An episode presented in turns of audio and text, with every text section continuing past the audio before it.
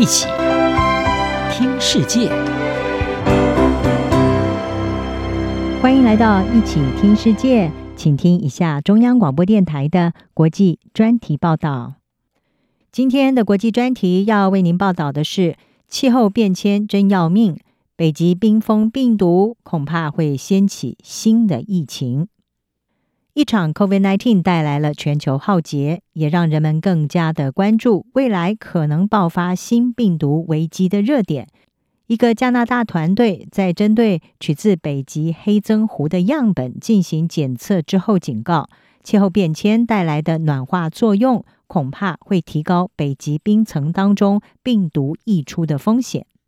研究团队主要是对样本进行 RNA，也就是核糖核酸，还有 DNA 去氧核糖核酸的序列分析，去辨识已知病毒，并且透过演算法来评估这些病毒感染动植物还有真菌宿主的可能性。结果发现，距离大规模融冰雪水所在地越近，病毒溢出的风险就越高。但是呢，科学家也强调，这并不代表就会爆发疫情。这项发表在国际期刊《皇家学会报告生物科学版》的研究是说，虽然爆发戏剧性事件的可能性很低，但是呢，如果新的潜在宿主迁入过去不宜居住的地区，那么气候持续暖化就可能会增高风险。这是因为冰川融化之后流入湖中，湖水的水量和沉积物增加，可能会把通常不会相遇的宿主和病毒聚集在一起。根据 Impactor 的报道，细菌和病毒能够在非常寒冷的环境存活数百万年，而全球暖化增加了它们重见天日，并且影响到周遭人类还有动植物的可能性。因此，北极圈和南极圈都可能会成为对全球安全下一个威胁的发源地，打击人类的集体健康和福祉。以北极圈来说，这一片一望无际的土地大约有一万英里。再加上北极圈以北的额外区域，大约是占地表百分之四。其中，苔原是大多数人和动植物族群分布的地方，也就是永冻土的所在。根据维基百科，永冻土呢是指温度在摄氏零度或者更低，而且至少连续冻结了两年的岩土层。但是，正如同极地冰川消融一样，永冻土融化也是地球气候变迁的伤痕。不但造成土壤流失，使得俄罗斯北部和青藏高原的部分地面毁容，也释出庞大的温室气体、甲烷和二氧化碳，加剧了暖化问题，并且导致更多的灌木入侵苔原，取代了驯鹿赖以为生的地衣和其他植物。正因为气候变迁对北极圈的生态影响如此的巨大，因此科学家早就关注新疾病出现的威胁。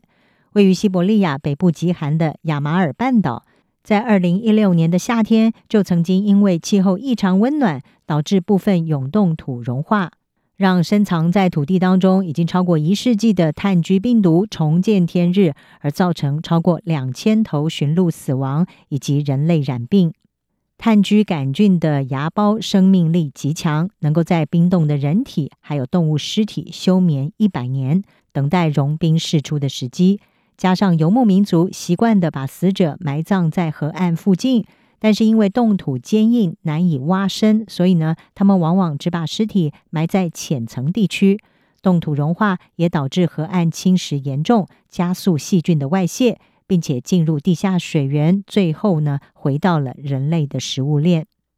国际期刊《科学》就报道，位于最北端的高北极是世界上最容易受到气候变迁影响的地区之一。过去数十年来，已经有三分之一的北冰洋冬季冰雪消失殆尽。一旦气候变迁把潜在的病毒媒介和宿主物种向北转移，那么高北极地区可能会沦为新兴流行病的沃土。部分原因是随着气候暖化，北极微生物圈的新陈代谢活动也发生变化，影响到许多生态系统，像是新病原体的出现。在此同时，人类活动破坏了自然栖息地，迫使动物和人类生活在越来越彼此靠近的地方，也升高了传染风险。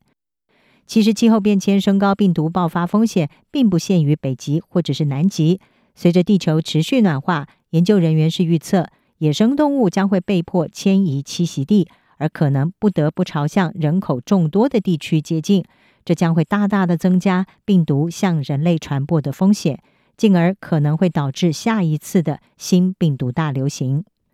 美国国家科学基金会的专家谢娜表示，从 COVID-19 疫情以及之前的严重急性呼吸道症候群，也就是 SARS，还有伊波拉和兹卡病毒的传播，都显示出病毒从动物传染到人类身上会如何产生巨大的影响。而全球暖化导致的动物行为和互动，可能也会增加病毒在物种之间传染的数量。此外，气候影响也削弱人类因应某些病原体的能力，像是干旱可能会导致卫生条件不佳，造成痢疾、伤寒、发烧等等疾病。而全球暖化和降雨模式的改变，也在扩大蚊虫、蜱虫还有跳蚤这些传播媒介的活动范围，导致疟疾、莱姆病。西尼罗病毒和其他疾病的扩散。夏威夷大学地理学家莫拉他就表示，气候变迁让人类更容易接触到可能造成伤害的病原体，但是令人震惊的是，我们并没有更认真的看待此事。以上专题由吴宁康编辑，海清清播报，谢谢您的收听。